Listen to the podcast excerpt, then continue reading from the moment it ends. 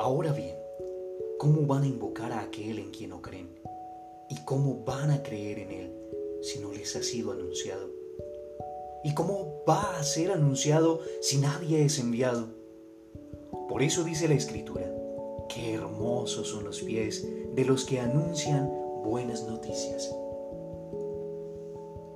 Esta perícopa, tomada de la carta de San Pablo a los romanos, nos indica a nosotros esa iniciativa de Dios que se da a conocer en la persona de Cristo, el verbo, la palabra encarnada.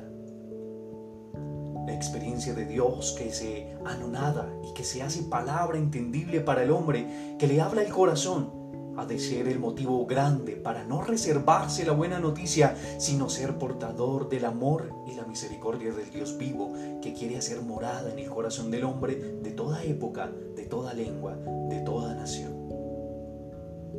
Tú y yo somos mensajeros de la buena noticia, de la salvación. Somos testigos de Cristo que instaura su reino en quien, siendo libre, se decide por la verdad. Tú y yo Estamos llamados a encontrarnos con el Verbo de Dios, el Hijo del Altísimo. Tú y yo estamos llamados a anunciar la buena noticia, a anunciar a Cristo.